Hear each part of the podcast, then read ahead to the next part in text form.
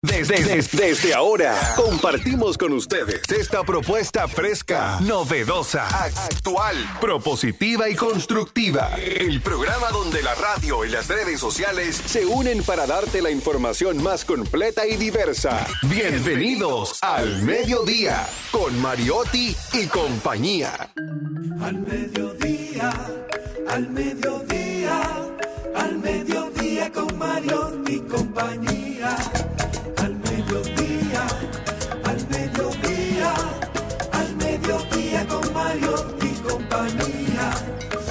Si tú quieres disfrutar de foros alternativos y de twitteros rankeados, este programa es tu amigo. Tu revista meridiana, para el talento una vía, para radio y redes variadas y con la canción del día. Al mediodía, al mediodía al mediodía con Mario y compañía. Al mediodía, al mediodía, mediodía con Mario y compañía. Si tú quieres disfrutar de página para izquierda, en la calle y el hogar, por eso no te lo pierdas. Para que hablemos un poco de salud y nutrición Vamos allí camino propio de moda y decoración. Al mediodía, al mediodía, al mediodía con Mario y compañía. Al mediodía, al mediodía, con Mario y compañía. Para que hablemos aquí de la educación vial, siete preguntas y un chin, los pioneros y algo más para que hablemos de derecho, de inmobiliaria y también de entretenimiento, deportes y la torre de Babel. Al mediodía, al mediodía, mediodía con Mario y compañía. Clave hay viaje a la vista, dominicanos por el mundo, tecnología y trending topic, lo alto, lo duro. Al mediodía, Hola, mediodía, saludos, mediodía. Bienvenidos a Mariotti y compañía, al Mediodía Radio, donde ponemos alas a las palabras para llegar hasta ustedes. Información sin sufrición, diversidad divertida, el programa más amigable de la Radio Nacional, un horario de transición de la mañana hacia la tarde, donde siempre estamos muy alegres de contar con su sintonía. Un servidor, quien les habla, Charlie Mariotti Paz, alegre de estar con todos ustedes. Con nosotros también en este viernes, directamente desde la provincia Esmeralda y Olímpica de la Patria. Jenny Aquino. Ah, pero antes de que entre Jenny, agradecer, felicidad. Vamos a decir. No puede ser. Echarle, hacerle lor a nuestra productora, Malena de Jesús Kelly, que se reintegra a sus labores regresó, de, una semana de ausencia. El programa de hoy, el programa de hoy podrá ser mucho más entretenido que los de ayer, porque hoy tenemos un acompañamiento necesario que nos ha abandonado. Ajá. Pero también está Jenny aquí. Muy buenas tardes, señores. Gracias por estar en sintonía con nosotros. Estoy muy feliz. Estuve, aunque ayer no estaba aquí en cabina, estaba oyéndoles y muy maravilloso. Ustedes estuvieron felicitando por ser el Día Mundial de la Fotografía, que es hoy. Es hoy. Pero ayer, lo sé, porque yo estaba atenta y yo escuché el programa. Pero el día de hoy también se celebra mundialmente el Día del Orangután. ¿Conocen alguno? ¿Ustedes algún orangután? Ah, ¿Hay uno aquí? ¿Dónde? ¿De qué color? será, de Gaby que ya está hablando. Les cuento que para generar conciencia a nivel mundial del cuidado y protección de los orangutanes se celebra cada 19 de agosto. Las dos especies de orangután es el Borneo y el Sumatra, que están en peligro crítico de extinción, según la lista roja de especies amenazadas. Ojalá que todos podamos cuidarlos. A mí me encantan los monos. Y hoy también es el Día Mundial a mí me encantan los monos. único que nunca me he tocado ninguno. No me he tocado ninguno, pero sí me gustan los monos. Y también hoy se celebra el Día Mundial de la Asistencia Humanitaria, gracias a un decreto oficial establecido por la ONU, cuyo principal objeto es rendir homenajes a todos los trabajadores humanitarios que continúan realizando una importante labor en pro del bienestar de millones de personas. Diga lo que usted lo escuchó aquí en Al Mediodía con Mariotti y compañía. Dile tú. Carlos Mariotti también está aquí con nosotros para empezar el programa. Carlos, saluda a su público La que tanto lo aclama, que siempre lo pide. Buen mozo y de azul vino hoy. Buenas tardes, buenas tardes para todo ese público tan bonito, tan hermoso. Hoy en al mediodía. ¡Uy! El programa de hoy lo vamos a empezar con una recomendación este viernes. El fin de semana puede ser aprovechado para muchas cosas, no solamente para divertirse, para, para relajarse, que si usted lleva una semana muy ajetreada es lo, lo ideal, pero si este fin de semana usted quiere sacar tiempo para mejorarse, para construir habilidades que le sirvan para desarrollarse en este mundo cada vez más competitivo, le hacemos la recomendación de que descargue una aplicación que se llama Babel. La aplicación se llama Babel, B-A-B-B-E-L, y es una aplicación que te ayuda a aprender un nuevo lenguaje. Dicen ellos que según la experiencia de los usuarios, en 21 días ya las personas están hablando el idioma que, le desee- que deseen aprender. Empiezan no solamente a manejar frases, sino conceptos básicos de ese, de ese idioma, porque las lecciones son creadas con el apoyo de más de 150 expertos lingüísticos que diseñan esta experiencia virtual de una manera muy amigable para el usuario. Así que la aplicación se llama Babel y con esta recomendación tratando de fortalecer las aptitudes de nuestros oyentes, de que cada vez seamos mejores, empieza este programa.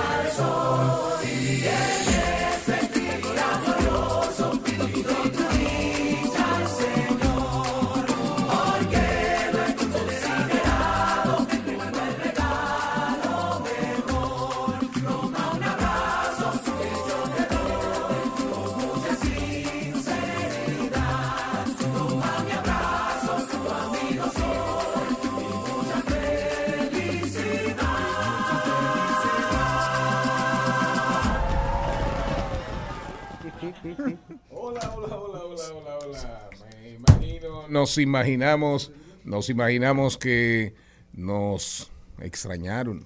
Pon tú, pon tú que sí. Queremos, queremos pensar que nos extrañaron. Así no. Aquí estamos, diversidad divertida, información sin sufrición. Radio y redes. Redes y radio. ¿Lo dijeron? No, pero no me compré la presentación del señor Mariotti. ¿eh? El programa empezó, líder. Móntese en la Ah, hora. el programa empezó y felicidades, felicidades a Cristian Cabral eh, en su día de cumpleaños. Cristian Morel. Ah, Cristian Morel. Sí. Ah, El Cabral se fue. El Sí. más cabral de los morenos. Ué, sí, el más cabral de los, de los Morel. Un abrazo, un saludo para Cristian que va a tirar la puerta por la ventana esta noche, esta noche en el malecón de la Avenida España, Wow. ¿Con quién? en gran fiesta Hasta yo popular. saber, pero no sé. Gran para don Cristian en sus 35 primaveras. ¿eh? Gran fiesta popular en el malecón de la Avenida España con el cieguito de Nagua. ¿Cuánto es la entrada? ¿Cuánto es la entrada para el cumpleaños? Para ti nada. Vámonos con el guion, vámonos con el guion. Este programa tiene que comenzar. Hoy vamos a hablar, vamos, tenemos el segmento por los pasillos del Congreso. El- hoy vamos a hablar del Ministerio de Justicia, que es una propuesta del Ministerio de Justicia y Derechos Humanos. ¿Verdad, Novita? Sí. Para que sepan, hay una propuesta en el Congreso que propone La creación de un nuevo ministerio. y que propone, y es una propuesta, valga la rebusnancia. Ya. Cultura y arte, cultura, cultura con L, cultura y arte con Jesús Sosa, dulces típicos dominicanos. Doña Tienda. Vamos a estar hoy caminando así por los caminos del azúcar. Este lunes, información de Radio Cadena Comercial, estén pendientes, estén pendientes. Clave ambiental. ¿Conoce usted la importancia de los insectos y por qué debemos cuidarlos? Jenny Aquino, nuestra ambientalista. Salud y bienestar. El invitado de hoy es el doctor Julio Enrique Quesada, ginecólogo obstetra. Hoy vamos a hablar de la vaginoplastía láser. Y de otros temas sobre belleza vaginal. Eh, Deportes electrónicos con Carlos Mariotti. Reflexiones desde mi alma con Angelita García de Vargas. Y Maribel Contreras hoy nos habla, nos invita a pasear por la playa bañándonos de poesía. Festival de Poesía de la playa Sosúa. Esto y más, todos nuestros segmentos. Al mediodía, al mediodía, al mediodía con Mario y compañía. Hoy es un día importante en la historia, tiene que ver con sus pies, tiene que ver con sus pies, porque y tiene que ver con los tenis.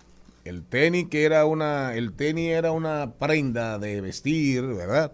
Eh, muy del deporte, muy del deporte. O sea, en los años, en la, década de los 60, usted compraba Converse, que era el tenis más, era el tenis más, el más icónico, el Converse, eh, Chuck, Chuck Taylor. Había otra marca, había una marca norteamericana que se llamaba Kicks. No sé si la recuerdan. No sé si la recuerdan. K-E-E, eh, algo así. Yo llegué a tener, estamos hablando en... Dice todo menos kicks ahí. No, no, pero, pero como dice, digamos. No, yo no sé, yo no la conozco. la No, pero búsquela. Yo llegué a tener tenis, de tenis de esa marca. Llegué a jugar baloncesto con, con tenis media botas, que eran media bota, media botas de eso, de esa marca. Pero de repente todo cambió. Apareció en el escenario mundial una marca. Ajá. Adidas. Expliquen ustedes los Bueno, Adidas fue una marca que fue fundada en el 1949, que la fundó Adi Dassler, que la fundó con el deseo de mejorar el rendimiento de los deportistas. Y luego ya Adidas cuando arrancó, hoy en día es lo que es. Adidas que por sí ha hecho tendencia en los últimos días, porque Adidas eh, abrió ahora en Miami una tienda con Bad Bunny. Sí. Sí, porque Bad Bunny, ¿sabe que Bad Bunny lanzó la línea con, con, Bad, con Bad Bunny y abrieron la tienda con todos los tenis y todas las prendas de vestir de Bad Bunny. Y esa ha sido su última tendencia, así como todo el lanzamiento de la marca Yeezy de Kanye West, que vamos a decir una de las más vendidas de Adidas. Y que Adidas se ha, ha car- caracterizado eh, que en base a su éxito como marca, en hacer una alianza estratégica con muchos artistas y muchos creativos para diseñar líneas que se, que se extiendan más allá de la marca deportiva, solamente de, su línea creativa de ellos, sino también a la línea creativa de las demás personas, como son eh, Pharrell Williams, como lo han hecho con Stan Smith, lo han hecho con, con Kanye West, con eh, el actor este de... eh, el gordito este de... Jonah Hill. Jon- Jonah Hill. o sea, Pobre, pobre gordito. Bueno, pero lo, lo identificamos. Sí, Identificamos. sí, sí. Jonah Hill que aparece en Superbad. En ahí, Superbad. ahí- ahí fue que hizo su debut, que aparece en El Lobo de Wall Street también. Exactamente, Hizo una Wall colaboración por una película de skaters que él produjo y dirigió y fue el director. Hizo la, la, la una digamos una dinámica, una forma nueva, una adaptación de los tenis Samba, los emblemáticos, el modelo Samba de Adidas. Jonah tiene una adaptación particular que tiene en diferentes colores y que fue muy bien recibida, pero la historia de Adidas es una historia muy particular por la manera en la que nace. Los hermanos Dassler, Rudolf y Adi, eran dos, y crean una empresa primero, se llamaba Agueda, creo que era. Hacían tenis para futbolistas, para mejorar el calzado deportivo. Ellos duraron como 30 años con esa empresa. Fue bastante exitosa porque fue la que utilizó el, el equipo o la representación alemana en las Olimpiadas de, de los años 30, de los años Del 36 en Berlín. Exactamente, muchísimas gracias, Félix. Esos tenis se hicieron muy famosos en esa, por esas Olimpiadas, por, porque lo usó la representación alemana. Entonces, ellos duran 30 años con un buen negocio, pero las esposas no se llevaban muy bien. Y en un momento, Rudolf culpa a Adi de que él fue el que el culpable de que él lo reclutaran para el ejército, para el servicio militar obligatorio, lo que le llevó a que en un momento él haya sido eh, pe- aprisionado por los aliados. Entonces nunca se lo perdonó, nunca se lo perdonó y crea la marca eh, Puma. Que también la marca Puma está viva. Claro. La Pero marca Puma, ruda, claro, Porque claro. Adidas es- son las iniciales de Adi Dassler. Así Puma es. empezó como Ruda, que eran las iniciales de Rudolf Dassler. Entonces ellos los dos eh, eh, hicieron sus empresas y ambas son muy exitosas hoy en día. Y hasta una Adidas canción tiene más Puma. exitosa en el tiempo, pero Puma se ha mantenido y está haciendo un relanzamiento que le ha ido muy bien. Recuerda que tiene la canción Otro Puma no, tum, Otro Puma no. La marca-. Tema, sí. Otro Puma no. Esa le- esa Otro le escribió. Adidas. Sí, Adidas. sí, claro. La marca tiene un valor de 6.800 millones de dólares estadounidenses y es la marca más cara, más mejor valorada después de Nike. Después de Nike que esa es esa es otra historia, pero que la historia de Nike no hay manera de desvincularla No, y de la historia de Michael Y Jordan Nike es más joven en el mercado. mucho más joven. Pero Jordan y, y Nike Con Phil Knight. eh, van ahí, van ahí, van ahí, realmente. Así que bueno, si usted tiene unos tenis Adidas, dígale, dígale, celébrele, celébrele su cumpleaños. Si usted tiene unos tenis Celébrele. Adidas, Adidas, póngale esta canción. tu cumpleaños tan pronto día solar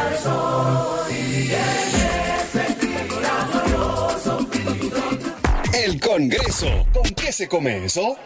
Conozca los procesos e interioridades del Congreso Nacional en un recorrido por sus oficinas y departamentos. Caminemos con Félix Novaiciano. Aprobado. Aprobado. Aprobado. Aprobado. Por los pasillos del Congreso. Félix Nova, Félix, ¿qué novedades hay en el Congreso Nacional así de manera didáctica, pedagógica? Enseñe a la audiencia, muestre a la audiencia sus conocimientos plenos del Congreso Nacional. Buenas tardes a todos. Oh. Ya a partir de esta semana empezó una nueva legislatura en el Congreso Nacional. En esta misma legislatura ya se estableció el nuevo bufete directivo, que siguen siendo las mismas personas que han estado como el presidente Eduardo Estrella, Zorrilla como vicepresidente. Y hay varios proyectos interesantes. Uno de ellos es que se depositó un proyecto que crea para la creación del Ministerio de Justicia y Derechos Humanos que busque ese proyecto un proceso de reforma y fortalecimiento de la justicia, ya que debe ser profundizado, especialmente para atender la necesidad de establecer estructuras institucionales en esa materia. El Ministerio de Justicia. Sí, Esperemos que no sea como el Ministerio de, de la Paz de George Orwell, que se ocupaba de la guerra. sí, que eso fue un eufemismo, porque normalmente en Orwell usaba mucho el newspeak. Sí, sí. Sobre Era muy deliberado el doble pensamiento. Por, por ejemplo, el Ministerio de la Abundancia se encargaba de la inanición. El Ministerio El- del Amor de tortura. Exactamente. Y el Ministerio de la Verdad de las mentiras. Sí, Esperemos de que, ocultar la información. que no suceda lo Sí. mismo. Lo que pasa con el Ministerio de Justicia es que le va a quitar algunas atribuciones también al Ministerio Público, como el tema del manejo del Departamento de las Asociaciones sin fines de lucro, el, mo- el modelo de la gestión penitenciaria, la División de Control de Casos y Desahucios, la Dirección General de Prisiones. ¿Por qué van a hacer eso? Normalmente el Ministerio Público se ha conocido como el órgano punitivo del Estado. Es decir, el encargado de la persecución. de la persecución. Aterrícelo, aterrícelo, que usted cree que la audiencia entera, entera es abogada igual que usted.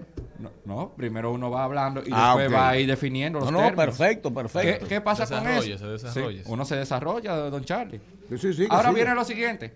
Fíjese, el Ministerio Público, entonces, el que normalmente persigue a las personas. Imagínense que ya dé una sentencia a alguien. Y entonces son los encargados del modelo penitenciario. Una- y entonces te pones a pensar, ¿cómo es posible que el verdugo sea el responsable también de resguardarte en la prisión? Ese es uno de los temas que las personas se han puesto a pensar. Que ha sido una labor que nadie asume, pero que la ha tratado de Sí. asumir en estos días Pablo Ulloa, el defensor del pueblo, que se ha convertido en el defensor de los presos, de los... Sí. De los internos, que es el lenguaje que se está usando sí, ahora en el derecho penal. Después que no se quejen cuando le desaten los perros cancerberos. Uno se Eso va para el señor que llegó. Eh, siga usted, siga usted. Chupe usted y no deje ni Perdió, siquiera el cabo. Perdió, perdió su regalo ahí. Hace ratos. Y Antonio preguntando insistentemente. Pero esa conversación la podríamos tener en la Eh, pausa. adelante, Félix. Que el Ministerio de Justicia buscará tener potestades administrativas en esa materia.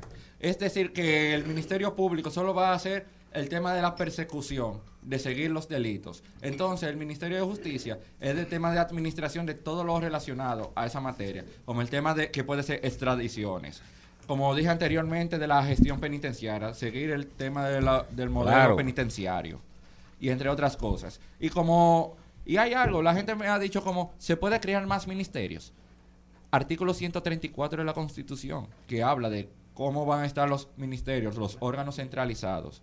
Y se dice que por ley se podrán crear suficientes ministerios. Como Tantos cuantos sean necesarios para el buen desempeño de la administración pública. Exactamente. Pero hay que ver hasta dónde va a seguir aguantando el bolsillo.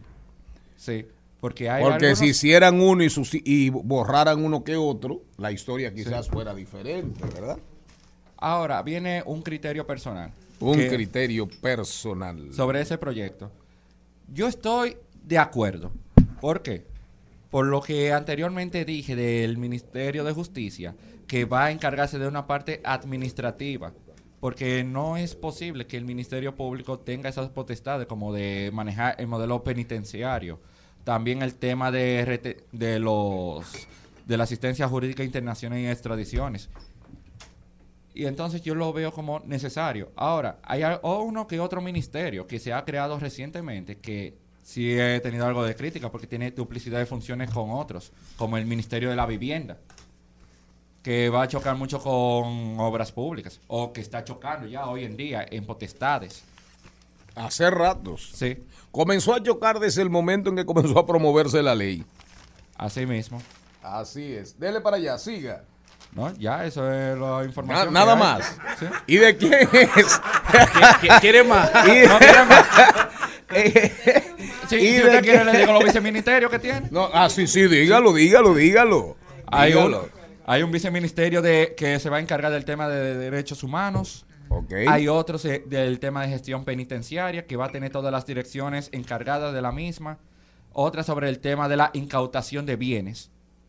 En total se puede siete min- viceministerios, según lo que establece la ley 247. La ley de, de la ley de administración pública. Exactamente. Pueden hasta siete viceministerios. Sí. Perfecto. Entonces, ¿de quién es la propuesta? ¿Del La- Poder Ejecutivo? La primera propuesta vino del Poder Ejecutivo y la retiraron. Y fue reintroducida por el senador Félix Bautista. Félix Bautista. Sí. O sea, y el Ministerio de Vivienda, me imagino que Félix lo promovió. Tuvo en su tiempo, porque también él depositó un proyecto sobre eso. Y se fusionó con el del Poder Ejecutivo. Un senador bastante productivo, el señor Bautista. Completamente. ¿Verdad? Sí, sí, sí. Y el, Tiene, vice- y el viceministerio para la tiene, frontera. tiene buenos asesores. Eso es una y necesidad el nacional. Ministerio de, ¿De la, la Frontera, frontería? ¿cuándo viene? El Ministerio de la Frontera. Me imagino que debe haber una propuesta por ahí ya. ¿no? Debe de aparecer porque se está creando muchas direcciones y ministerios últimamente. ¿Y el Ministerio de la Soltería? No, eso ¿Es debería una ser. necesidad no, nacional? no sé- eso es, eso No, es un Jenny, viceministerio. Jenny, Jenny la ministra. Eso no, no, pero un eso, viceministerio del Ministerio de la Mujer. pero eso es un viceministerio del Ministerio del Amor. Exacto. Ay, del amor. Eh, eh, claro, eso es un vice, eso debe Ese ser mío. un viceministerio del Ministerio del Amor. Exacto. Es que cuando yo escucho Familia. Ministerio del Amor, me viene de una vez George Orwell. Claro, y el Ministerio del Amor se encargaba del odio, era de las torturas. Sí. Esos, esos muchachos están leyendo, qué bueno. Soy feliz cuando veo que la juventud, que los jóvenes se cultivan, se nutren, se nutren, se alimentan del conocimiento. Con choco rica. Hay, hay que leer. La vida nos es más vamos. rica. Hay que leer, nos vamos, nos vamos, nos vamos con los deportes. El Al Mediodía dice presente. Dice presente el músculo y la mente. El músculo y la mente. Estamos en deportes. Estamos con los deportes y el hombre del momento, Alberto. Albert Alberto Pujols Pujols, es máquina. el hombre del momento, la leyenda número 5 de los Cardenales de San Luis. 10 años fuera de su franquicia, de su franquicia que lo vio desarrollarse y crecerse. Un paso por los Angelinos de California, después por los, por los Ángeles Dodgers, los Dodgers de la misma ciudad y ahora con, con, con, con los Cardenales. Así es, la máquina del Pujols llegó a los 690 honrones de carrera, el número 11 del año. Se coloca tan solo 10 honrones de los 700, quedando un mes y 12 días de temporada regular en las grandes ligas. Se coloca a tan solo 6 para empatar con Alex Rodríguez en la cuarta posición de honrones en toda la historia de las grandes ligas. A 10 para ingresar al club de los 700. La máquina que está bateando para 415. Albert Pujols, que solo ha jugado 68 partidos de los 117 Para- que han jugado los Cardenales. Está bateando 415 después del juego de estrella. Después del juego de estrellas, parece que lo ayudó bastante participar en el juego de estrella y participar en el Home Run Derby, sobre todo. Y el último honrón, que se sepa, Un con las slam. bases llenas. Un tremendo, tremendo Grand Slam. Es decir, que su, su marca en materia de impulsadas sigue, sigue creciendo. Entonces, ha subido, todos sus números siguen subiendo. ¡Qué animal! Suben sus bases En el alcanzadas, buen suben sus sentido. bases, sus carreras Creo, impulsadas. ¿Eh? creo que lo que refleja eso es la importancia de darle turnos a los jugadores, dejarlo agotar turnos. Él entró de emergente ayer Sí. y pudo conectar jonrón, pero si no le dan los turnos es muy difícil que un jugador coja el timing del juego cuando está jugando cada cinco, cada tres días, cada dos días. Sí, por eso la importancia de ese dato de que solo ha jugado 68 partidos de 117 y de que solamente queda un mes y 12 días de, de- de la temporada regular. Y debe dar 10 cuadrangulares. Y debe dar los 10 700. cuadrangulares, pero lo que sería importante que los Cardenales evalúen esa situación y darle la oportunidad para que él pueda eventualmente llegar a la, a- la marca deseada. Pasando ya a los deportes de combate, tenemos que este fin de semana hay mucha acción, ya que tenemos acción de MMA en la UFC, así como de boxeo. Tenemos que llega a UFC 278 con un main card repleto de acción en donde Kamaru Usman, el campeón welterweight, se enfrenta con su racha 21 a Leon Edwards, que llega con una racha 19-3-0. Usman 20 victorias, un empate y cero derrotas. Edwards con 19-3-0. También llega desde Brasil en el middleweight en un co-main event de Paul Costa y Luke Rockland, mientras que José Aldo regresa a la acción contra Merab. Eh, mientras que en el boxeo tenemos la tercera edición de la pelea entre Usyk contra Joshua. Eh, el día de mañana sábado la revancha de Usyk contra Joshua 2 por el campeonato unificado de heavyweight. Así que todos vamos a tener lo que nos gustan estos deportes de combate, un sábado repleto de acción. Mientras que a nivel de, fútbol tenemos que la selección sub-14 dominicana de fútbol masculino venció al equipo de Curazao dos goles por cero, una victoria quisqueyana donde Luis, Luis Pereira y Gabriel Gómez fueron los goleadores protagonistas de este día en un juego de playoff en donde avanzamos ya a la semifinal y nos permite llegar a la semifinal en el día de hoy viernes, en donde le deseamos mucha suerte a los muchachos. Mientras que en el, MLB no solamente Albert Pujols tuvo un día bastante bueno con los Cardenales, sino que los Astros de Houston tuvieron un tremendo partido contra los Chicago White Sox, ya que le tuvieron una victoria de 21 a 5, o sea, 21 carreras con 25 hits para los Astros, en donde Breck tuvo dos dobles, dos jonrones, seis RBIs, cuatro carreras anotadas, una victoria bastante aplastante, mientras que en la NBA le tenemos el top 5 de los equipos que han ganado más juegos de playoff en las últimas 20 temporadas en la NBA. Eh, los San Antonio Spurs, sin lugar a dudas, la- una de las dinastías más emblemáticas de las últimas 20 temporadas, de la mano de Greg Popovich, han ganado 139 partidos. Los Miami Heat con la dinastía de LeBron James, Dwayne Wade y Chris Bosh han ganado 129 juegos. Los Boston Celtics con la dinastía de Ray Allen, eh, Kevin Garnett y Rajon Rondo, 115 juegos, mientras que Golden State con Stephen Curry, Clay Thompson, Raymond Green, 107 partidos de la mano de Steve Kerr y todo el equipo de Golden State, mientras los Cleveland Cavaliers con LeBron James, 97 juegos, y cabe destacar que las apariciones de estos equipos en playoff, cada uno en un lapso de estos 20 años, ha sido San Antonio 17, Boston 17, Miami 15, Golden State 9 y los Cleveland Cavaliers 9 ocasiones también, concluyendo así con el récord A, a Watson de los Osos de Chicago en la NFL le, metieron una multa de una multa, oye, yo vine más sureño hoy que nunca. Una multa de 5 Recibió, recibió en el trabajo una comisión del sur. 5 millones de dólares por acoso sexual. Por acusaciones. por acusaciones de acoso sexual. 5 millones de y será dólares. suspendido por 11 juegos. Así es. Con un equipo, el- los Osos, que nunca en la vida han ganado un Super Bowl. Pero- Pero, pero es uno de los equipos de mayor tradición en la NFL. Y los Estados Unidos, que se sepa, primero una noticia, el número, el número de Paul Gasol La comentamos ayer que va a ser en- retirado. por fue retirado. Lakers. Y los gringos, los norteamericanos, están preparando un trabuco, un equipazo para el mundial, para el clásico de béisbol. Se está hablando de del de los Mex, de Alonso, de Pete Alonso. Se está hablando de Mike Trout. Se está hablando de Harper. Así como República Dominicana ya comenzó a prepararse, yo quiero ver, yo quiero ver a esos dos equipos porque el trabuco que está armando República Dominicana y el que aparentemente están armando los americanos, los norteamericanos, ahí se va a sacar chispas. Hay que comenzar con tiempo. Yo creo que ya nosotros estamos dando los pasos adecuados, pero no la tenemos fácil con los norteamericanos que tienen posiblemente un jugador por posición que está en su prime. O sea, de cada posición hay un jugador que está en su prime, que es posiblemente el mejor jugador de cada posición. Hoy por hoy puede que sea norteamericano. Pero también muy penoso lo que está pasando en, en volviendo a las grandes ligas, lo que está pasando con Marcelo Zuna. Marcelo Zuna ayer fue detenido Otra vez. manejando bajo la influencia del alcohol. Los dominicanos Estados- estamos- Los estadounidenses eso no lo perdonan y posiblemente las grandes ligas tampoco. Y a nivel legal, quizás solamente tenga que pagar una multa, le retiren la Pero licencia, Su, seg- su segundo caso a 15 meses de su último caso. pero eh, a nivel profesional posiblemente sea suspendido de, y no podrá jugar, quizás hasta se quede fuera del clásico.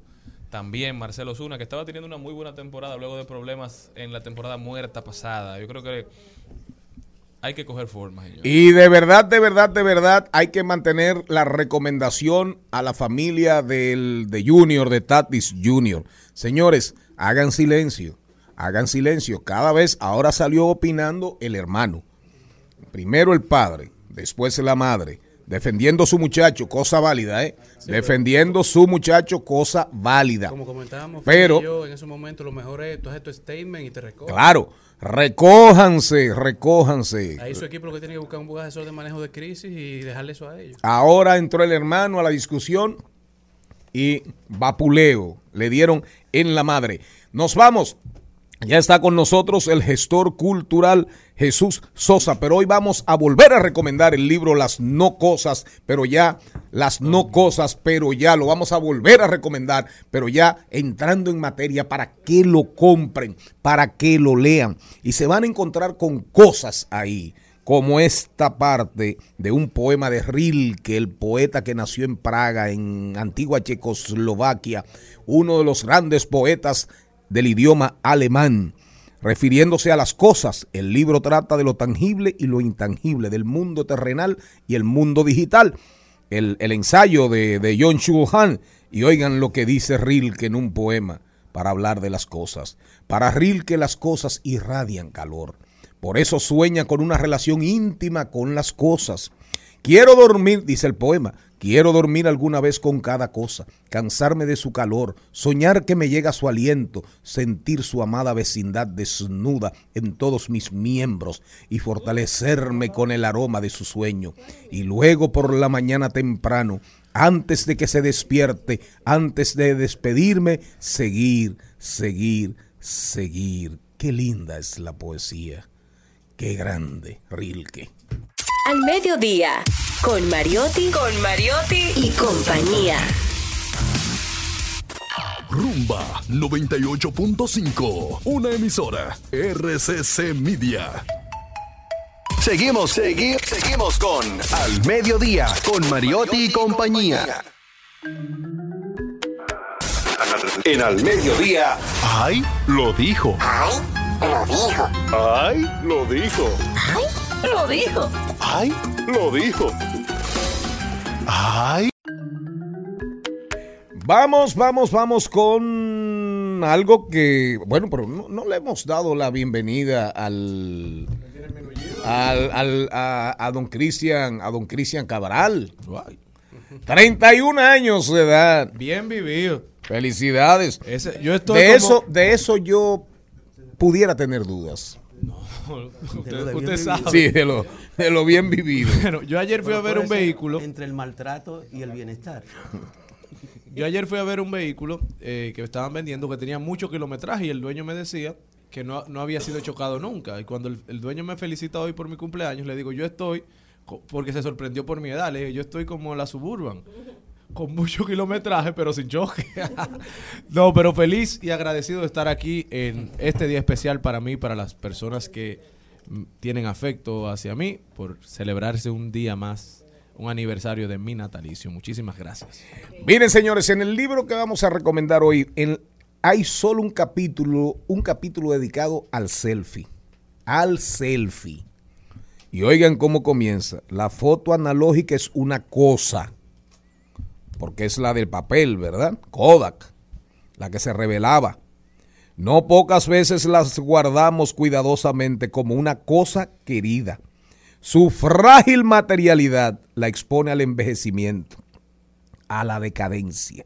Nace y sufre la muerte como un organismo viviente. Nace a partir de los granos de plata que germinan. Alcanza su pleno desarrollo durante un momento. Luego envejece, atacada por la luz, por la humedad, empalidece, se extenúa, desaparece. Esa es la fotografía analógica. Oigan bien, un genio John Chulhan. Que a propósito. La fotografía digital no envejece nunca. Que a propósito. La del selfie. Hoy es el Día Mundial de la Fotografía. Ah, mira qué Y cosa. Aprovechemos para felicitar. Mira a qué todos cosa. Los fotógrafos y fotógrafas dominicanas que los hay muy buenos. La fotografía. Sobre todo a César Suárez, un amigo de este programa. La fotografía analógica también encarna la transitoriedad de lo real. El objeto fotografiado se aleja inexorablemente en el pasado. La fotografía conoce el duelo. La fotografía tiene que ver algo con la resurrección. Oye esa vaina. Ahí lo dijo. Hoy tenemos un Ahí lo dijo de Víctor Sojera, muy, muy bueno. ¿De quién? Víctor Sojera. a ¿Quién es, de su ¿quién es. Víctor Sojera? O un, un Instagramer que lo tiene, tiene otra, tiene dos alter egos. En Twitter él es Víctor Abreu, alias Doctor Farola, pero Ah, en Instagram tiene otro usuario que es Víctor Sojera y pone lo siguiente: Tú no eres Noé ni tienes un arca para andar cargando con animales. El que no se sepa comportar como la gente, que ruede durísimo. Rep- repítelo, repítelo, por favor. Atención, animales. O a cualquiera comportarse como los animales, porque los animales son bastante no. Por eso dije, por eso dije, atención, animales. Ah. Tú no eres Noé ni Eso es ofensivo para los animales. Ay, sí. Tú no eres Noé ni tienes un arca para andar cargando con animales. El que no se sepa comportar como la gente, que ruede durísimo. Te lo voy a mandar. ¿Qué más? Hay, hay, hay mucha gente. ¿Qué van a decir? La mala educación, eso anda, eso, eso está a Chile. A Chile. Usted tiene otro, ahí lo dijo, No, señor, señor Mariotti señor Mariotti. El que lo dijo fue el ministro de Medio Ambiente, don Miguel Seara Hatton, que dijo, sin mar no hay turismo. Pero ¿a quién se lo dijo si ha cancelado a todo el mundo? Ey, señor Morel, ese señor es un amigo de este sin programa. mar no hay turismo. Así es, y esto subraya una gran preocupación por la preservación del mar Caribe, porque él señaló que el país vive de ese recurso por sus aguas, arena y sol, y que es donde básicamente se sustenta la actividad turística. Si no protegemos las cuencas, las microcuencas, si no protegemos los mares, los litorales, todo Así nuestro es. ecosistema marítimo, yo creo que vamos a pasar a pasar mucho trabajo. Y si nos enfocamos y entendemos que la República Dominicana depende en gran parte de estos dos sectores que voy a mencionar, del turismo y de las remesas. Y son dos sectores que están en peligro y no lo estamos viendo. O sea, nuestra economía depende en gran parte de estos dos sectores productivos y nosotros no estamos cuidando lo que nos permite generar riqueza a base de estos recursos. Los ríos principales, vamos a ver, del Mar Caribe, del litoral, del litoral sur. Comencemos allá abajo. El río que cae en Boca de Yuma, que cruza la autovía del Nordeste, creo que se llama el Duey. Si mal no recuerdo, si mal no recuerdo. Ahí estuvo, por ahí en San Rafael de Yuma, estaba, estuvo la casa Está eh, de, Ponce de de León. Ponce de León y Ponce de León por ahí salía, ahí había un embarcadero y Ponce de León salía de ahí en su carabela, en su nao, rumbo, de ahí era que salía Ponce de León rumbo a Puerto Rico y rumbo a, des- a descubrir la Florida. Esa ría, esa entrada al mar Caribe existe. Yo creo que es la primera de importancia comenzando desde la provincia La Altagracia. Después usted se encuentra con eh, se encuentra con el río Dulce, que es el río de la Romana, el que usted cruza en la Romana cuando va hacia el Ceibo por dentro. El cruce, ahí hay una marina, se llama Río Dulce, ¿de acuerdo? Si usted sigue hacia arriba se va a encontrar con la desembocadura del río Iguamo. Pero está primero el Soco. Está primero el Soco, que viene de la cordillera oriental, de la cordillera, cordillera oriental y cruza, y cruza muy cerca de ahí del pobladito, de ahí de toda esa zona que viene ahí por San Pedro de Macorís, eh, está el pueblo este, Ramón Santana. Ramón Santana. Ramón Santana. Después del Soco está la desembocadura del Iguamo. Pero después allá abajo está la desembocadura de Cumayasa y de Chabón. Está Chabón en Romana, está Río Dulce en Romana y está Cumayasa en Romana. Son tres corrientes que van al Mar Caribe. Después viene, tenemos el Soco, tenemos el Iguamo, el Iguamo, y aquí tenemos cuál? El Osama, ya con su afluente Isabela. Y es un, es un Y después viene Jaina, Así el río es. Jaina. Y después viene el más importante en orden de importancia, Nizao. Nizao. Nizao, en orden de importancia, porque hay muchos ritos por todo el litoral de San Cristóbal, Peravia, que caen. Pero ese es el orden más o menos. El, ya después ¿Y al final hacia el sur. No, hacia el sur el más importante es Nizao. Después viene el yaque del sur. El yaque del sur que entra por Barahona.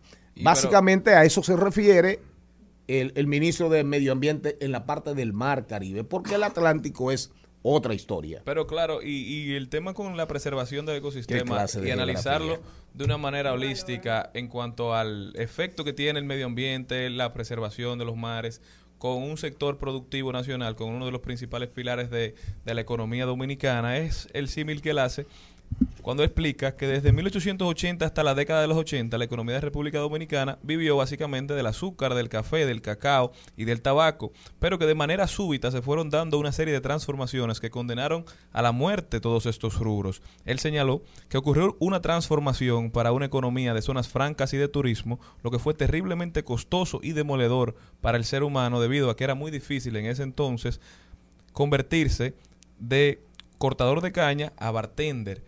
Entonces, es el símil que él hace y tiene bastante sentido porque hemos tratado de construir una subeconomía que sustente el turismo. Hemos formado muchos profesionales que hoy estamos viendo los frutos.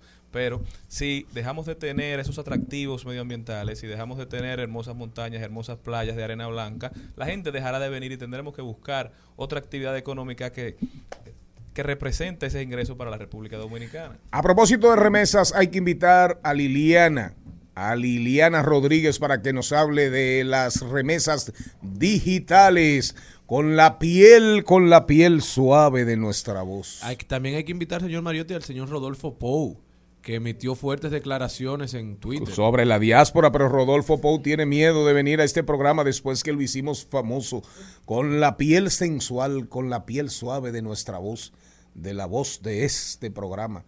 No valoran pero, esta pero clase. nuestra contribución al mundo es hacerlos famosos y dejarlos volar. No valoran esta clase de geografía. A partir del comentario del señor Mariotti de ahí lo dijo. Ahora nos vamos por el mundo del arte y la cultura. Comunidad, lengua, creencias, costumbres y tradiciones. Ritos, celebraciones, bailes y cantos. Los valores y esencias de esta tierra mía. Dicen presente en Al Mediodía con Mariotti y compañía. Jesús Sosa, nuestro gestor cultural. Y aquí en, la, en nuestras redes desperdiciando las cosas de Jesús Sosa. Atención, rumba. Atención, rumba. fácil Las hoy. cosas de Jesús Sosa desperdiciadas. Atención, rumba. Atención. Oiga, don Jesús, ¿cómo andamos? Hoy, hoy, hoy es viernes y. Hable con, y- y los- hoy- hoy es hable viernes. con fuerza. Hoy es viernes. Don Jesús, te acaba de mandar a cancelar como dos o tres gente. y- Hable con ánimo. Ah, y, y como los cuando seres humanos de- debemos de vivir la vida con, con alegría de viernes. Los viernes son días dulces. Y hoy vamos a, a dedicar este segmento a una parte, porque no a todos, de lo que es nuestra tradición en dulces. Y quiero comenzar reconociendo a los pequeñitos, a veces individuales, negocios a veces familiares, a las medianas empresas que han mantenido la tradición y la industria del dulce en República Dominicana. No es fácil. Mira, ahí mismo hecho. en la esquina hay una, a- ahí están la- ah, la- las Marías, al, al lado de la pizzería Il Camineto, valga el anuncio. No, de, de Baní, de, pa- de, de Baní, Paya. Paya, Paya. Yo De conozco, Paya. una, yo conozco una de allá de, de las Marías, de Higüey. María hay en todos los lados. Las pero- galletas de Puerto Plata, ¿cómo que se llaman? Galletas eh, De Puerto Plata. No, ese- ese- esa es la marca, así se conocen. Y, y quiero comenzar eh, mencionando un plato que es tradición en Semana Santa, o dos dulces, tradición en Ah, Semana a Santa, propósito de la Semana Santa que se cogió Malena. pero, pero que debería de hacerse todos los días, las habichuelas y las habas con dulce. Es una tradición dominicana de, de mucha fuerza. Eh, reconocer, ya se me fue adelante el cumpleañero, a quienes han mantenido la tradición de las galletitas dulces de Moca y las galletitas dulces de Puerto Plata. Negocio que lleva décadas y se ha mantenido y, y, y tú vas a Moca y Don alguien te Martín dice- son las de sí, Moca. Sí, y te dicen tráeme de las galletitas. Sí, sí. Hay No, dos, porque hay unas saladas y unas dulces. Tienen un, un suspirito arriba. Pero que por muchos años solamente se conseguían en Moca o en los paradores. En caminos, Ah, sí, en la así es. Pero ya, ya aparecen Pero en, ya ahora se en el país casi todo entero. el país. Gracias a Dios. Un dulce tradicional dominicano, el jalao. Coco guayao. Ah, sí, y un restaurante tradicional dominicano. Jalao, jalao, jalao. jalao. El Sí. mejor, Pero el mejor. El, el jalao tiene la peculiaridad de que el mejor jalao Esas son hay- las lenguas. Hay que hacerlo con melado. Las de Puerto Plata son las lenguas dulces, que son buenísimas. Voy a, voy a llegar, voy a llegar a las lenguas. Sí, esas mismas, que son como lenguas. Siga. Después eh, se ha ido perdiendo la tradición, pero antes se hacían los unos dulces redondos de maní, que era más azúcar que maní, pero ¿Se hace todavía? se hace, pero En cosas, ya- ya- en las cosas de mi país, venden dulce de, maní y de ajonjolí. y de ajonjolí, pero pero ya no como antes, que en los colmados habían esos dulces. eh, eh, los colmados han, han asumido más la industria del Lo que dulce. pasa, mira, eh, con ese dulce de maní y azúcar, con, con las cocadas, pasó que se vendía mucho en las calles y la gente empezó a dejar de comprarlos por miedo a los métodos Sí. con, como, con lo que se hacía. Pero lo empezaron a asumir empresas como esa de cosas de mi país y yo creo que a la gente todavía les gusta. Sí, no, no es que no gusta, es que aparece poco, el de maní. Pero seguimos, los palitos de coco. Ustedes se recuerdan del. Orlando, Ustedes se palito. recuerdan. Sí, sí, palito de coco que Usted- hace tu u- mamá. ustedes se recuerdan de eh, eh, Palito Palité. ¿Cómo era que decía? El, el, el, el haitianito, saludo, el haitianito amiga, que se saludo, pegó. amigo, saludo amiga, saludo amiga, saludo amigo. oh, oh, oh, oh, oh, oh, oh, oh, oh, está dulce, eh, eh, eh, eh, eh, eh, eh, eh, llevo palito, oh, oh, oh, oh, oh, oh, oh, oh, oh, Ya, bueno. Jenny, ya. Palito. Desconéctala. Señores, es un arte. La, la jalea de batata. Desconéctala. La jalea de batata. Ay, la jalea de batata. El majarete. No, pero El- los palitos de coco, hay, hay unos muy famosos aquí que son del señor Orlando. Que Ah, ahí sí. eh, Gustavo eh, Mijar Ricardo. con Lincoln, Lincoln. Y se pegaron. No, no, Son que, que ya Orlando tiene un negocio que te vende por delivery, tiene, un, tiene una, una sucursal y tiene toda su familia dentro del negocio. Una prueba de que lo que se, lo que se hace con amor trasciende. Adelante, señor Sosa. Seguimos. Me quedé en el majarete. El pan de maíz. El pan de maíz, Pan con, de maíz. chocolate. Con chocolate. Ay, Dios Cuando mío. llueve, eso, es, Y eso hasta era con una un tradición. refresco rojo. Señores, Tú todavía. coges un vaso así, un vaso fón, y le metes a un refresco rojo pan de maíz con una cuchara y se lo desbaratas. Ah, pero yo se lo traigo la Eso es semana una, que viene. eso es Ay, una merienda ay, casi ay, cena. ay. Ay, sí. El arroz con leche. Eso es- Los buñuelos. Arroz con leche se quiere casar con una chinita de la capital. Bueno, yo no soy china, una soy viudita. Toronja. los, toronja. los buñuelos que se hacen de, de papa yuca y de ya- papa. y de papa. Sí, espectaculares. Las raspaduras, señores. El- bueno, la raspadura, la de azúcar, la de azúcar, la que, que sale y la y la raspadura y la raspadura de leche. de leche, exacto. Pero En la- la raspadura de Horario leche, infantil. la peculiaridad de la raspadura No, es, el que entiende los señores, niños. el, ar- el arte de envolver ese dulce en yagua seca.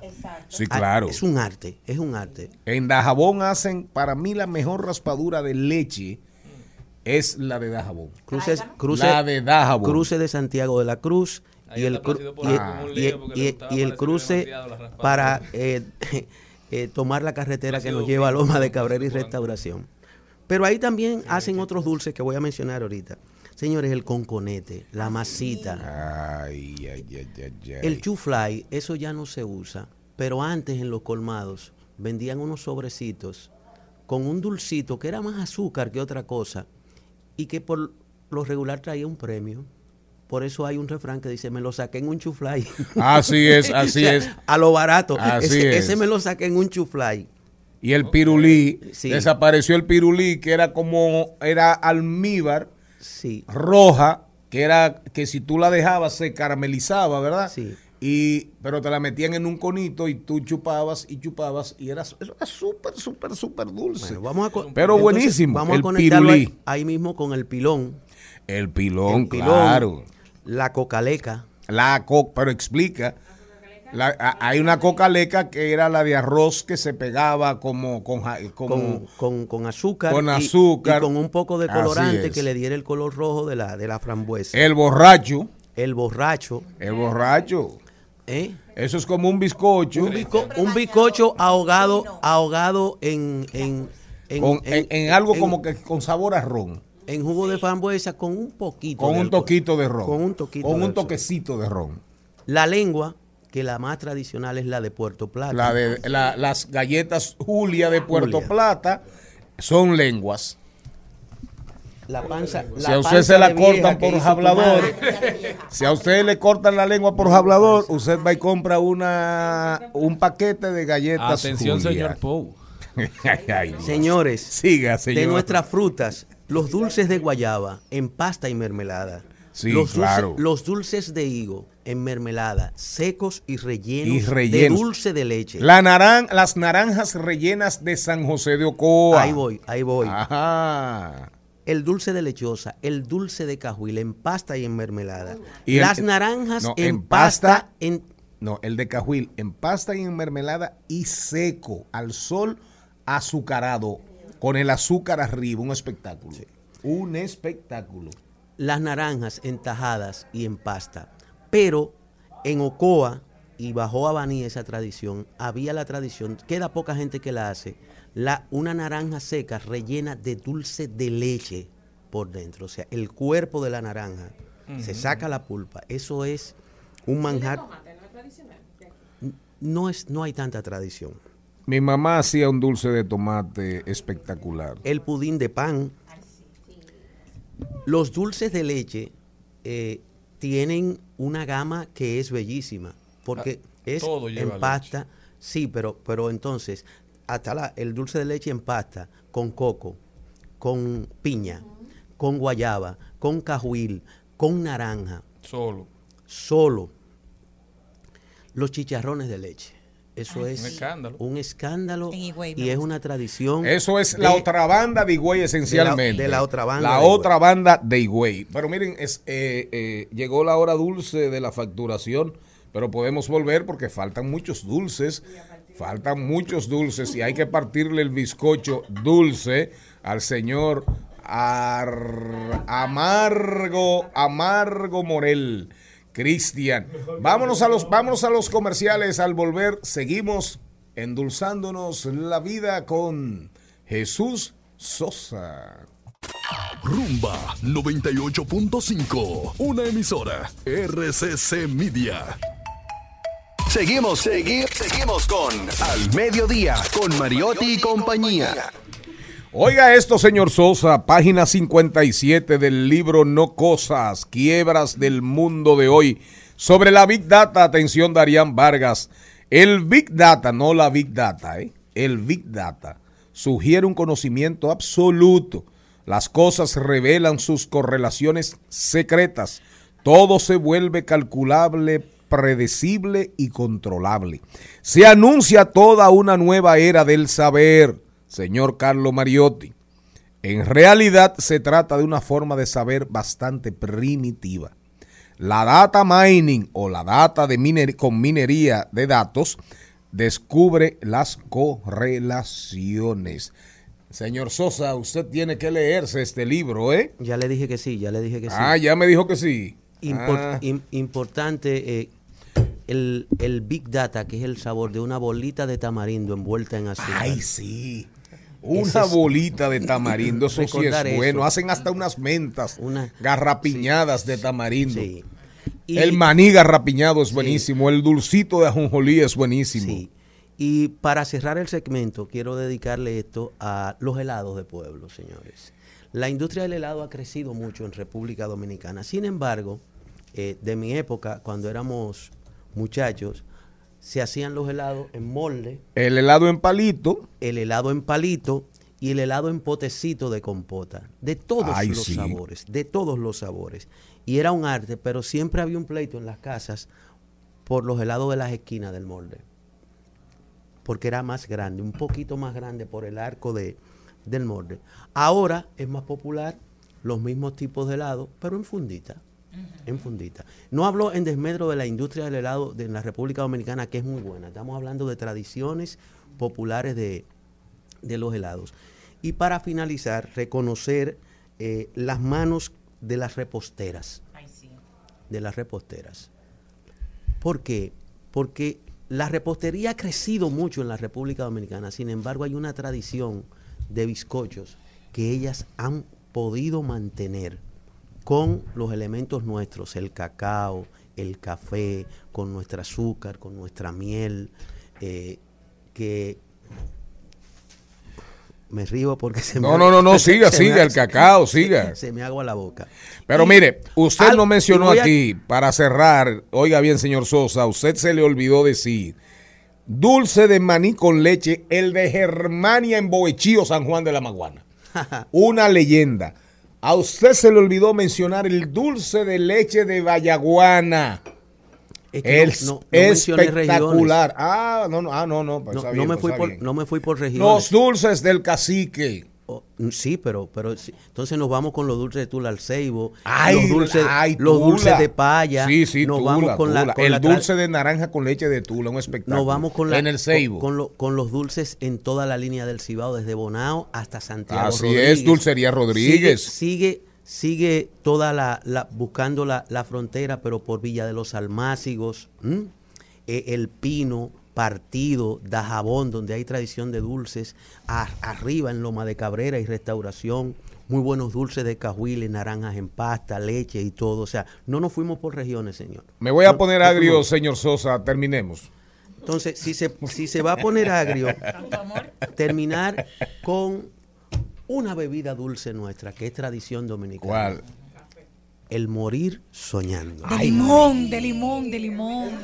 De limón. Ay, Yo lo ay, hago ay, todos los ay, ay. El morir soñando. El tradicional es de naranja, pero cuando las naranjas se escasean, No, porque aquí no hay naranja. de China. Aquí hay China. Muy buena la corrección. Pero no olvidemos que esa es quizás la más tradicional de nuestras bebidas dulces. El morir soñando. Y para cerrar, y se le olvidó al señor Sosa también, el mejor postre, delicia para los dioses, el chacá. Ah, el chacá del sur, el chacá del sur, maíz dulce, delicia de dioses, para paladares divinos. Nos vamos. Al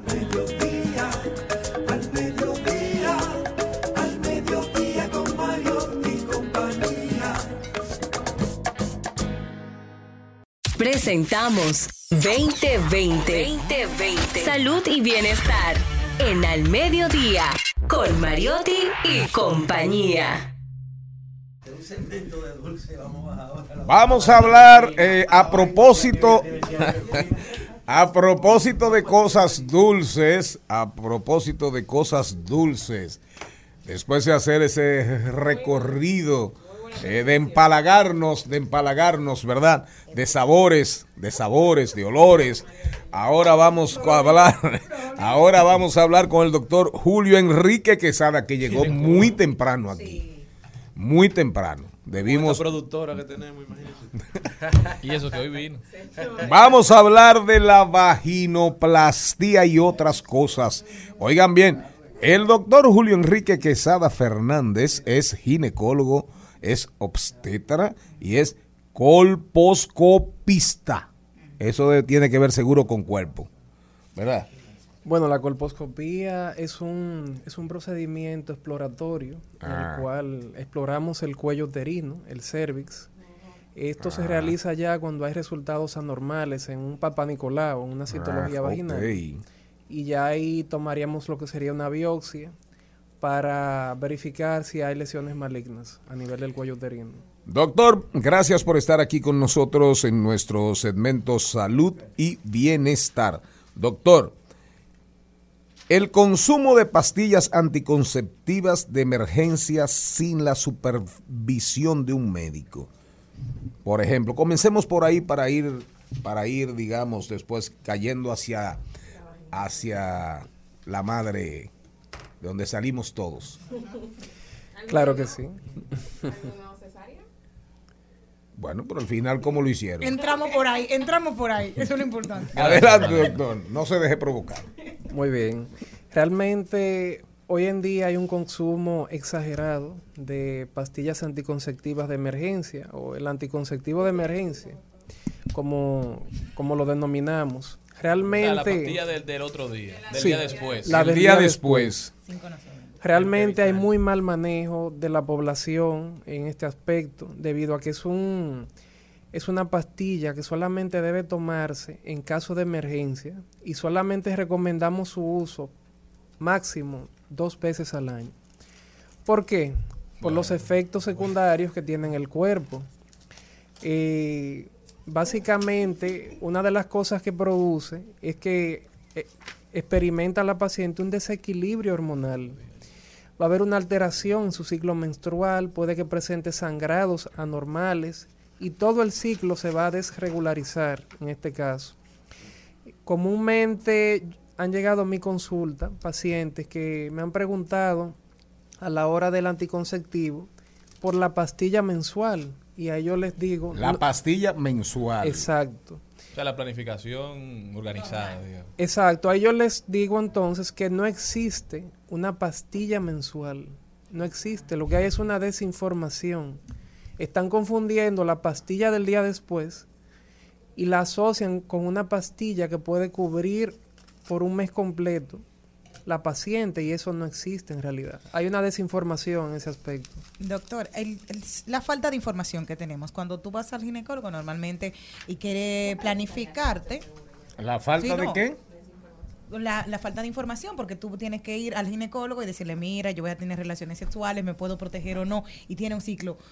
¿Puede llegar a dejarte estéril una pastilla del día después aquí o de emergencias? Porque normalmente dicen es que el cúmulo de hormonas que tienes con, con el periodo normal, con la píldora, cuando se te olvida una, pues yo, recurrimos a la de emergencia. Pero en ese caso, ¿podría dejarte estéril? ¿Tener esas consecuencias?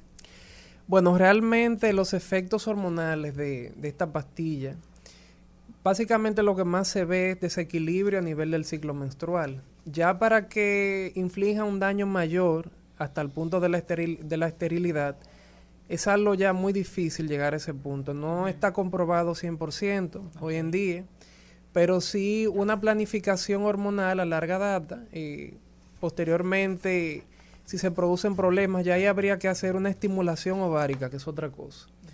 Pero hasta ahora no, no se ha reportado que llegue a tal extremo, pero sí puede producir desequilibrio hormonal, aumento de peso, muchísimas, muchísimos efectos secundarios a nivel del organismo. Doctor, y usted como ginecólogo, ¿usted cree que deberíamos regular la venta de estas pastillas del día después? ¿Que debería seguirse haciendo en el mostrador o que debería exigirse una receta médica, porque no dejamos de ver los casos o escuchar casos en redes sociales de personas, mujeres en específico, que asumen esta pastilla el día después como que son mentajol. Sí, claro. Realmente yo diría que debe haber un poquito más de regularización en ese aspecto. Por ejemplo, en países desarrollados, eh, una paciente no puede ir a una farmacia y comprar lo que quiera sin una receta médica, porque ya eso es previo a que fue donde un médico y se le realizó una evaluación. En tal sentido, yo creo que sí, que debería primero haber más regularización. Por el daño que hace al organismo de las mujeres, digo, porque también como método anticonceptivo puede que a la falta de educación sexual sea funcional en el país todavía. Claro que sí, hay mucha, mucha desinformación en ese aspecto. También yo siempre les recomiendo a las pacientes, antes que nada, acudan a consulta, realícense una evaluación, una evaluación ginecológica, porque precisamente por la desinformación, los tabúes de nuestra sociedad, en muchos casos las pacientes siguen más la recomendación que le da una vecina, que le da una tía, Incluso se está viendo un fenómeno actualmente que se están comercializando unas botellas naturales. Ah. que eso hace más eso hace más daño que bien. ¿Y para qué son esas botellas? Para limpiarse. Bueno, según lo que he visto, refieren a una limpieza mágica y, curan todo. Son depurativas y curativas. Depurativas y curativas.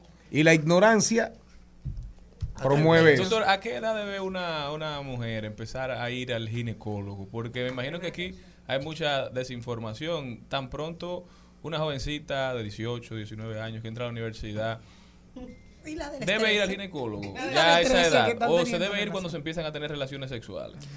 Yo diría que mucho antes. Realmente una niña, si presenta algún problema a nivel del tracto genital, debe ser llevada por sus padres al ginecólogo para una evaluación y ahí ya se determinará la conducta a seguir. También, por ejemplo, las niñas ya aproximadamente de 10, 11 años, es bueno colocarle una dosis de la vacuna del papiloma humano para protegerlas previo a que tengan relaciones sexuales. Ojo con esto, también pacientes que hayan tenido relaciones pueden colocarse la vacuna. ¿Por qué? Porque existen una infinidad de cepas del virus del papiloma humano, no existe solamente un tipo, y aunque ya hayan tenido relaciones, la vacuna los va a proteger para los demás serotipos que existen. Doctor, pero se tiene supuestamente una edad tope para nosotras colocarnos, la esa del, de la papiloma, quería eso, y, aprovechando inmediatamente, ¿cuáles son los otros métodos anticonceptivos que nos hemos usado en la píldora, pero con el adelanto, cuáles otros métodos hay? Bueno, en cuanto a anticonceptivos, tenemos una amplia gama. Tenemos primero que nada las pastillas que se toman diariamente. Yo las recomiendo porque es el método que se asemeja más a lo natural, a lo fisiológico. El mejor anticonceptivo es no tener relaciones sexuales. Bueno, un poquito drástico. Se me Aquí hay una cosa. Siga, doctor, siga. No se, doctor, no se, no se, deje provocar, doctor. Estamos al pie de la letra con usted, siga. Entonces también tenemos las inyecciones que se pueden colocar mensualmente o cada, o cada tres meses.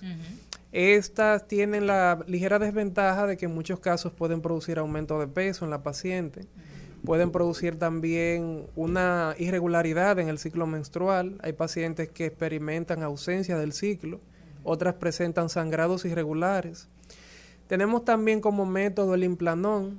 El implanón a simple vista parece una pequeña varilla plástica ah, que, se coloca en el brazo, subdérmico, debajo de la piel.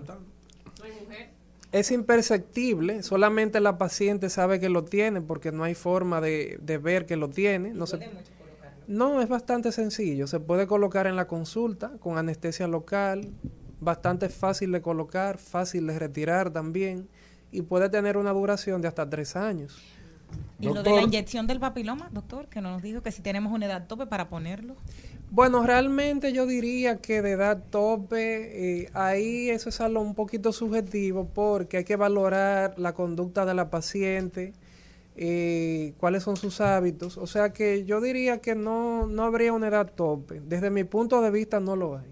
Doctor, eh, nos trae el tema también de la vaginoplastía. Sí. Aquí la vaginoplastía es vista eh, socialmente por lo que por, por el desconocimiento. ¿Cuándo, ¿Cuándo usted se hizo la última? Todavía no me toca.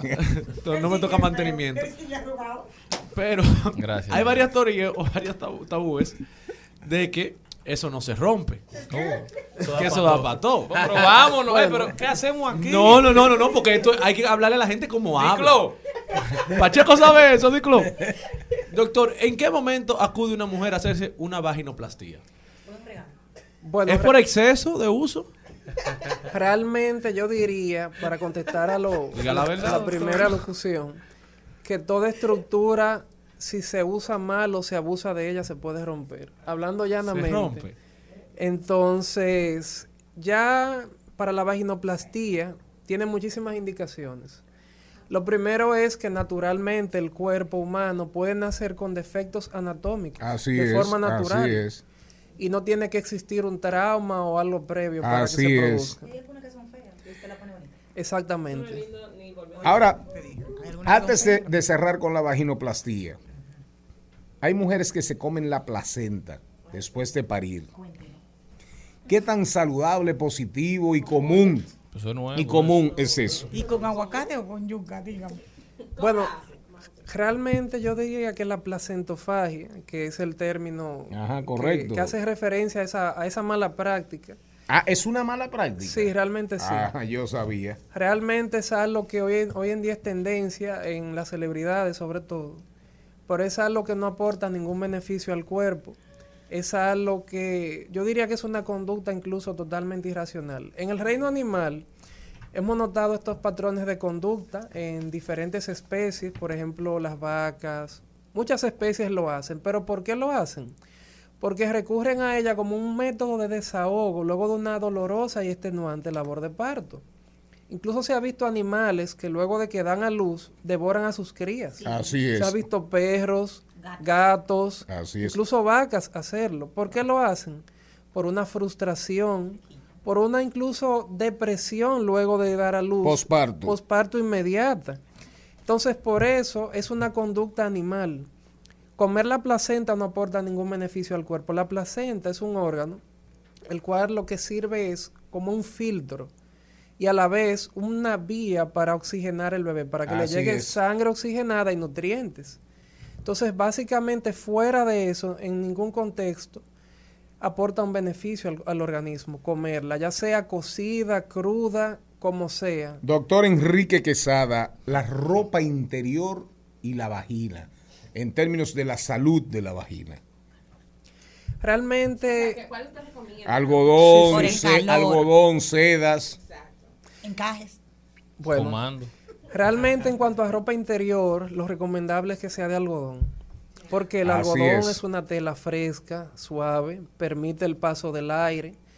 Y la vagina, la vulva, es una estructura que requiere ventilación, requiere estar fresca.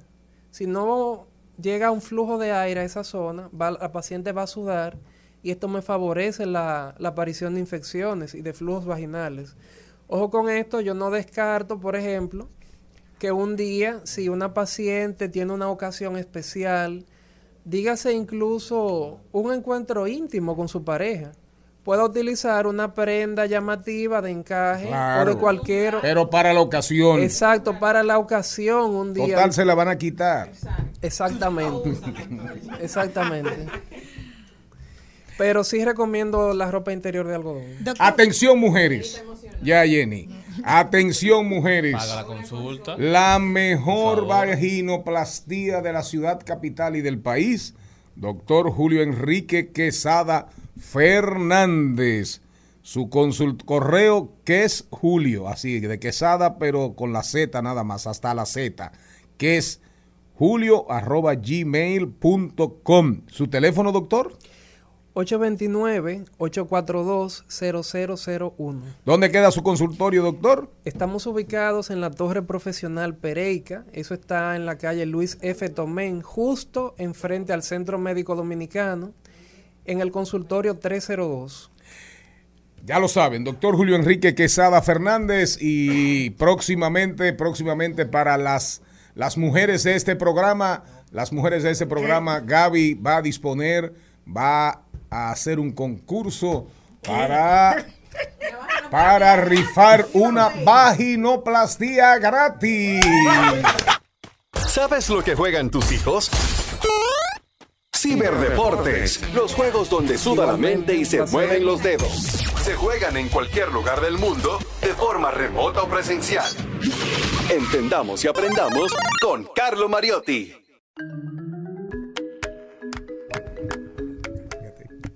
Señores, y arrancamos con los deportes electrónicos, el esports, el gaming y Tiger Woods regresa por primera vez desde el 2013 a la portada del PGA Tour 2003 del eh, DOCA, DOCA 2023. Tiger Woods regresa con su mítico color rojo de domingo, eh, agraciar la portada del juego de PGA Tour 2K2023. Regresa ya a esta serie, estará en la portada de la edición bonus y de igual que Michael Jordan en la de NBA, él estará en la de golf, en la versión deluxe exclusiva, como en la versión normal. Estará también agraciando la portada tanto para Xbox como para PlayStation.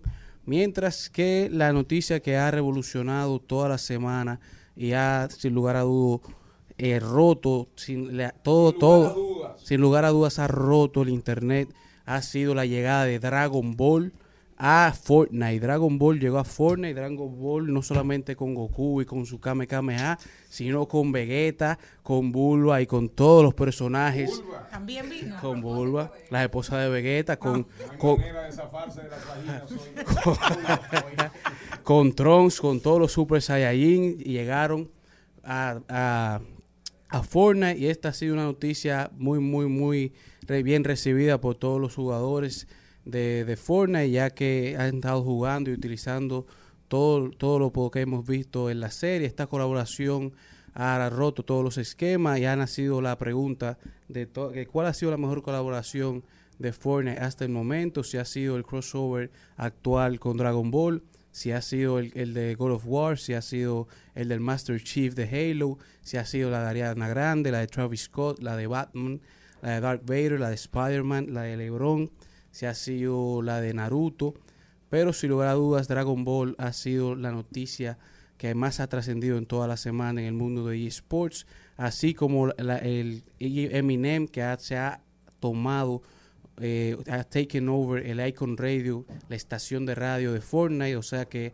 aparte de poder jugar con todos los personajes de Dragon Ball, puedes escuchar toda la música de Eminem, por lo que Fortnite sin lugar a dudas es la noticia principal de eSports. Mientras que Gameway, ya el mundo de eSport ha trascendido a los aeropuertos, ya que Gameway, una empresa que se está encargando de realizar Game Launch, o sea, así como tú tienes salas de esperas. Oigan por dónde va el mundo, por eso hay que leerse esto, señores, para que no nos volvamos locos. Así como tenemos salas de esperas normales, ahora en todos los Estados Unidos tenemos salas de esperas de eSports, ya contamos con tres aeropuertos, el aeropuerto de Dallas, el aeropuerto de Los Ángeles y el de Charlotte. En el de Dallas cuentas ya con dos salas, en el de Charlotte con dos y en el de Los Ángeles con una, por lo que ya hay cinco salas de eSports en donde puedes jugar más de 30 juegos.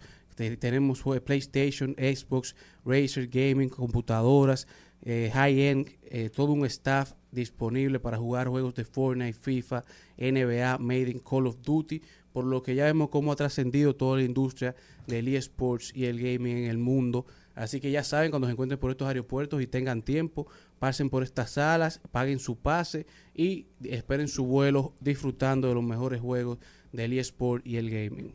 Porque el silencio redime, hacemos silencio y que llegue el sonido del dinero. Estás escuchando Al Mediodía con Mariotti y compañía. Rumba 98.5, una emisora RCC Media.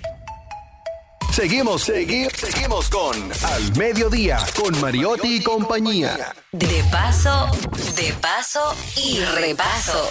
En Al Mediodía, con Mariotti, con Mariotti y compañía. Te presentamos De paso y repaso. Maribel Contreras nos viene, nos va a hablar ahora del Festival de Poesía en la playa Sosúa. Adelante, Maribel Contreras.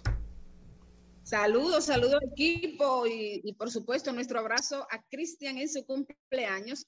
Pues estoy muy feliz de recibir y de compartir esta información con la distinguida gestora cultural y poeta y maestra Berkis Contreras, quien desde los Estados Unidos vino a la República Dominicana a juntar la poesía de la diáspora con la poesía y los poetas dominicanos. Eh, Berkis, bienvenida en esta Sinfonía del Poema, que creo que es una, la edición número 8. Berkis, bienvenida. Hola Maribel, muchas gracias por invitarme a, tu espacio. Buenas tardes para toda tu audiencia. Eh, sí, esta es la número 7, Maribel. La séptima sinfonía. Eh, sinfonía del poema, ¿en qué consiste? ¿Cómo, cómo, cómo es esa mirada al mar, este festival poético? Fíjate, Sinfonía del Poema nació eh, junto con la Feria Internacional del Libro de New Jersey. Llevamos eh, cinco ferias. Cuando íbamos a hacer la sexta fue cuando vino la pandemia. No la pudimos hacer, pero sí hicimos la sexta sinfonía, que es un festival eh, poético que hacemos como una especie de gala con los poetas eh, de la diáspora en tanto de Nueva York como New Jersey, y, poetas también internacionales que se han ido uniendo a nosotros a través de los años. Eh, no pudimos hacer la feria, pero hicimos la sexta sinfonía, ahora toca la séptima sinfonía y aún no hemos hecho la feria este año. No, no sabemos si la vamos a hacer porque se han dado ciertas, eh, tú sabes, ciertas situaciones, como por ejemplo, no sé si supiste que en diciembre pues tuve una cirugía de cáncer que gracias a Dios eh, sobreviví, eh, sobreviví la pandemia. Entonces, eh, es como mucho trabajo hacer la feria, pero no quería dejar de hacer algo. Entonces dije, bueno, como no se ha parado Sinfonía del Poema porque se hizo virtual durante la pandemia, vamos a hacerla este año, pero vamos a hacerla en grande, pero vamos a hacerla diferente porque, porque hay mucho que celebrar, porque tenemos que celebrar, aunque hemos perdido poetas, Hemos perdido muchas personas, pero especialmente cerca de nosotros hemos, hemos perdido poetas, hemos, hemos, perdido escritores, pero debemos agradecer que hemos sobrevivido, tú sabes, entonces vamos a celebrar que sobrevivimos la pandemia, vamos a celebrar que he sobrevivido una cirugía de cáncer, eh, vamos a celebrar que es mi 62 cumpleaños, entonces vamos a mi patria, vamos a nuestra patria, vamos a unirnos con los poetas de allá y, y vamos a hacer algo que sea inolvidable, vamos a hacer algo en un lugar que permanezca es siempre con nosotros. ¿Y qué más que, que, en el mar? ¿Qué más que cerca de esas playas hermosas que tenemos en nuestro país? Entonces, esa es más o menos eh, la, la, la, perspectiva de este festival en esta séptima versión. Como tú muy bien dijiste, reunir los poetas de la diáspora con los poetas de nuestra patria. Me gustaría saber eh, cuántos poetas van a estar participando los días en que se va a realizar y también, por supuesto, si el público va a tener acceso a, estos encuentros. Se estará realizando ah, desde el sábado al mediodía hasta el domingo. Serán dos días de literatura, libros y poesía. El público es bienvenido durante las actividades del sábado.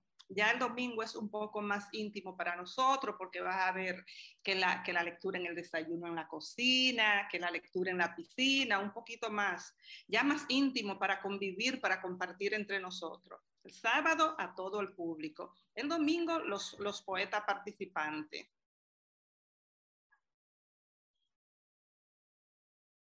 ¿Dónde va a ser realizada? Es una villa hermosa en Sosúa, se llama Villa Vanessa en Sosúa, Puerto Plata. Gracias. Tengo entendido también de que esta, este, este, esta sinfonía está dedicada a, a dos queridos poetas. Sí, Pedro Antonio Valdés, muy, muy, muy merecida. Pedro Antonio Valdés es un gran escritor y poeta vegano de mi pueblo, el cual como vegana yo siempre he sentido que estamos en deuda con Pedro, porque Pedro ha hecho un gran trabajo, una gran labor creativa, una gran labor literaria que yo siento que no se ha reconocido como, como, como se merece ser reconocida. Y Benjamín García, en cultura, Tú sabes el trabajo que, que Benjamín ha hecho durante muchos años, que ha sido muy poco reconocido también. Entonces, creo que, eh, se escogió bien a quién dedicarle, a quién reconocer en esta séptima sinfonía del poema. Bueno, Belkin, muchísimas gracias. Gracias por, por estos minutos. Gracias por eh, llenar, vamos a llenar de versos las playas de Sosúa. Vamos a estar representando a la provincia de Monteplata, la poeta Ibelice Fanny, desde, desde la hermana República de la Luisa y Maribel Contreras desde Monteplata. Así que allá nos vemos. Un abrazo fuerte y un abrazo para, para todo el equipo y para todos los que están en sintonía con Mariot y compañía. Y abrazos y besos a don productor. Me encanta oírlo. Gracias. Maribel. Eh, olvidé decirte que son alrededor de 40 poetas y que hay 15 que han volado desde Estados Unidos a República Dominicana para participar en este festival. Muchas gracias por invitarme a este tu programa. Nos vemos mañana, Maribel. Gracias, gracias a Maribel Contreras, gracias a nuestra invitada. Sosúa se llena de poesía, no solamente es eh, ventorrillos, no solamente es ese olor a aceite usado, no, no, no, no, amar, eh, amar a caracola, es Sosúa, es poesía. Una pregunta antes de irnos con Angelita García de Vargas, ¿cuál es el mineral favorito de los viejitos, de nosotros los viejitos? Yo sé que usted usa mucho los el zinc. jubilados, ¿cuál es? El zinc. El zinc. Sin dinero, sin grasa, sin proteína. siga, siga. Sin familia. Sí, no, no, siga, siga. Es más, es más largo de ahí. El zinc es la pastilla que más bebemos. Cindy. ¿Cómo fue? Sin dulce, sin, Sin- grasa, sin sal, sin harinas y sin dinero.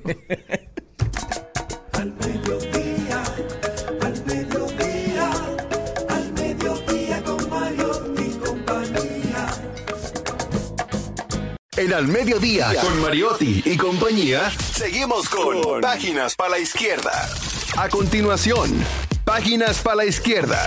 Este segmento llega gracias a Pasteurizadora Rica, porque la vida es rica. Sí, señor, la lectura, dígame un parrafito ahí del poema de Miguel Ángel Silva sobre la lectura. Dígame la primera, las primeras estrofas, Se, los primeros versos. se precisa la lectura para un buen entendimiento, pues es el conocimiento cual razón a la cordura.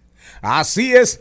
Otra vez recomendamos el último ensayo, el último libro de John Shulhan. Las no cosas, no cosas, quiebras del mundo de hoy. Solo para que tengan una idea. En la página 33, smartphone, ya ahí define el teléfono inteligente. Y arranca por ahí para que se vea el dictador de nuestros tiempos, el dictador mayor de nuestros tiempos, el teléfono inteligente, las no cosas de John Shulhan. Recomendación, cuando lo vaya a leer, tenga el teléfono al lado para que tenga a Google, a Wikipedia, a mano, a Wikipedia, ¿verdad? Porque él va, él va a hacer un recorrido por todo el mundo, por, por el ámbito de la filosofía. Y va a hablar de mucha gente, de muchos genios, de poetas, de filósofos, de, de escritores. Entonces, usted va a entender mejor esta joya del filósofo más influyente y el autor más influyente de los últimos tiempos. No cosas, quiebras del mundo de hoy. Al mediodía, al mediodía, al mediodía con Mario y compañía.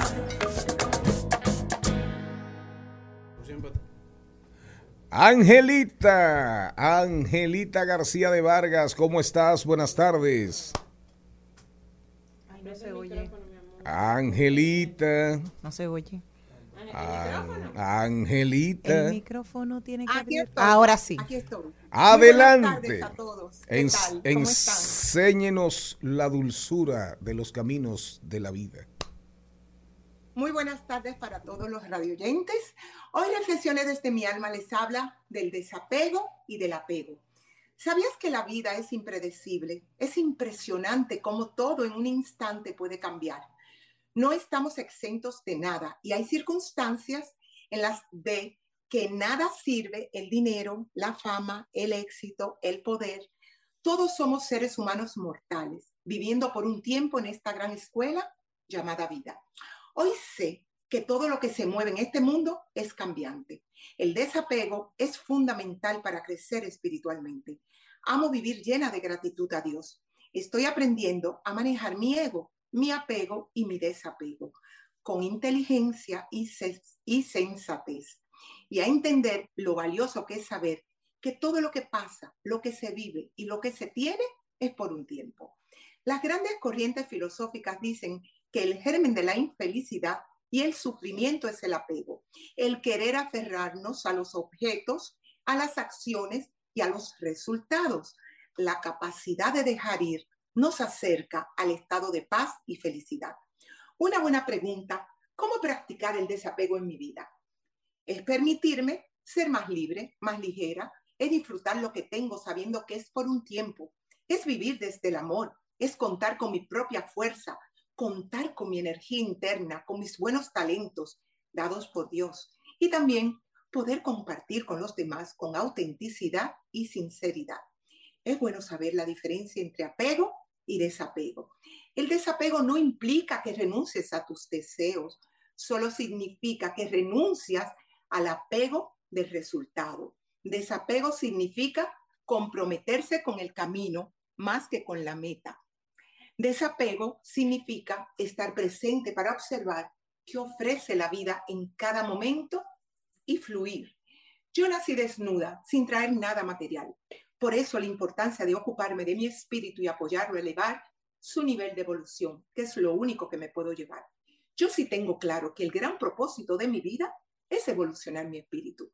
Mi propio código de amor, es decir, como yo me amo y me veo, es fundamental para ser amorosa y comprensiva conmigo misma y con quienes me rodean. Vivir con humildad y desapego es vivir con la gracia de Dios en mi interior.